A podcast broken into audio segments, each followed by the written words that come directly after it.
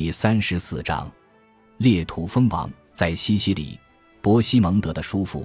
曾经断然拒绝他人诱惑前往伊夫里奇亚或巴勒斯坦参加圣战的罗杰一世伯爵，其统治到一千零九十九年行将结束。他与地中海穆斯林势力之间的战争注定在历史上黯淡无光，在戏剧性和知名度上无法企及耶路撒冷十字军的丰功伟业。然而，他以自己的方式取得了同样惊人的成就。在十一世纪和十二世纪之交，西西里岛永久地脱离了阿拉伯人的统治，牢牢掌握在诺曼人手中。马耳他也于一千零九十年被征服。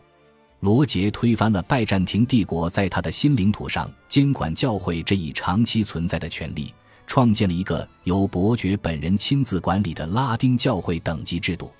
一零九十八年，教皇乌尔班二世采取了前所未有的举措，授予罗杰教廷使节的地位。这意味着他可以任命自己的主教，这是一项令人震惊的特权，因为在过去的几十年里。续任权在整个西方一直都是教皇与国王之间争斗的核心问题。当年来到意大利南部寻求出路的菲迪子，最终成为该地区最有权势的人。他的儿子罗杰二世生于一千零九十九年圣诞节，长大后成为西西里的第一位诺曼国王，并在十二世纪的地中海历史上叱咤风云。在赢得王冠后，他实现了其父称王的野心。老罗杰于一零一年六月去世后，被安葬在卡拉布里亚的米莱托修道院内一座精美的墓室中，在其罗马式大理石石棺的上方竖立着一个由斑岩制成的花盖。他的遗孀阿黛莱德德瓦斯托建造了这座美轮美奂的陵墓，后来成了耶路撒冷国王鲍德温一世的王后。尽管这段岁月短暂且不愉快，无论罗杰对十字军运动如何无动于衷。他已经证明自己在这项运动的发展历程和同时代范围更广阔的故事中是一个重量级人物。再回到西班牙，那里与西西里的情况类似。早在乌尔班二世鼓吹十字军东征很久之前，教皇就已经批准了当地基督教统治者对伊斯兰敌人发动战争。在十一世纪八十年代，这种战争改头换貌。变成了卡斯蒂利亚和莱昂联合王国国王阿方索六世双教之地与西北非的穆拉比特王朝统治者之间的战争。十一世纪九十年代，双方围绕着西德统治的巴伦西亚展开了一系列旷日持久的战事。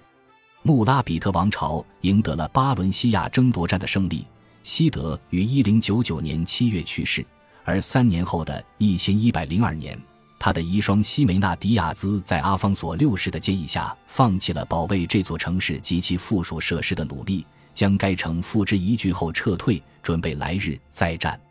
除了巴伦西亚以外，穆拉比特王朝再没有从北方的基督教王公们那里赢回更多有意义的领土，但是他们戏剧性的登上欧洲大陆，在四分五裂的各个泰法国内横冲直撞，对基督教诸王虎视眈眈。极大的促进了这样一种观点的产生：半岛上无休止的边界争端已经让位于两大信仰集团之间一场事关生死存亡的大战，而这场大战中只能有一个胜利者独存于世。就阿方索六世而言，他一直活到一千一百零九年。当他在组织保卫托莱多，他戎马生涯中最大的战利品，免受穆拉比特王朝军队的攻击时去世。他被葬在位于圣詹姆斯之路上的撒贡修道院，在他的指示下，这座修道院转而追随克吕尼修道院，因此在基督教圣战思想的传播和罗马教廷向穆斯林控制地区的渗透中发挥了独有的作用。这是一个适合阿方索六世安息的地方。十二世纪的突尼斯法学作家和历史学家伊本·卡德巴斯写道：“阿方索之死让所有穆斯林如释重负。”由于阿方索和与他志同道合之人的努力，到了十二世纪之初，西班牙已经毫无疑问地被视作拉丁基督徒与穆斯林统治者之间进行圣战的一个主要前沿阵地。如果有人对该地区的冲突与东方的战斗之间的明确联系存在任何疑问的话，这种疑问在一千零九十六年被一扫而光。乌尔班二世在当年写信给比利牛斯山两侧的几位贵族。力促他们不要前往圣地，而是留下来与穆拉比特王朝战斗。如果你们当中的任何一位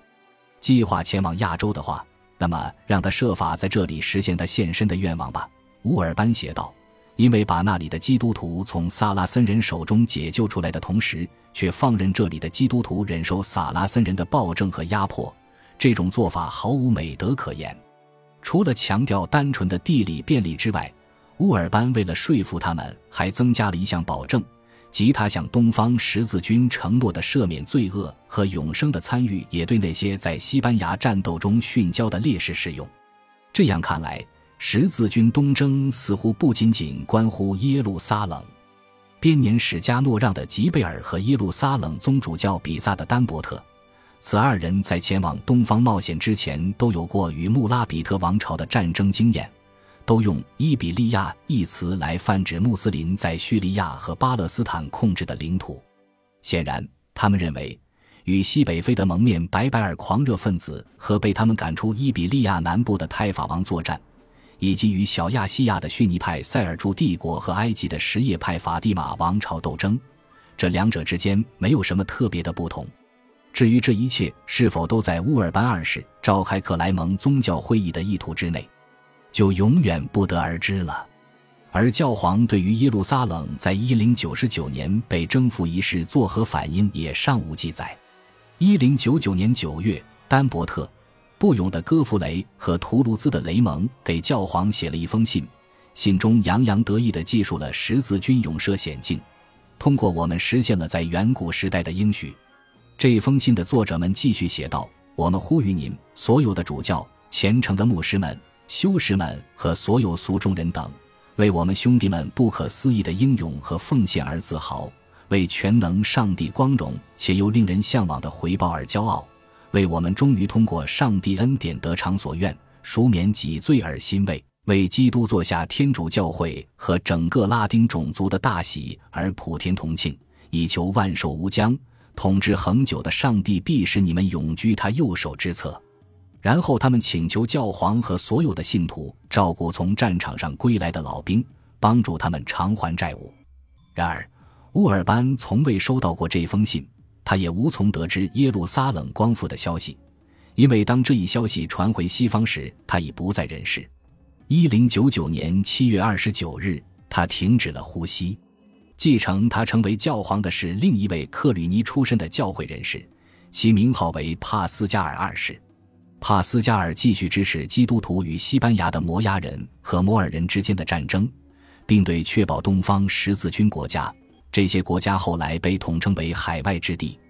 的生存产生了极大兴趣，为了帮助这些国家付出了自己的心血。他与神圣罗马帝国的皇帝们之间的争吵经年累月，地动山摇。他试图改善与拜占庭帝国科穆宁王朝的关系，却徒劳无功。他并没有试图重复乌尔班在克莱蒙的战斗口号。事实上，要等到很多年以后。才会有另一位教皇胆敢发起第一次十字军东征那样史诗般的行动，但在此期间，有志成为十字军战士的人不在少数。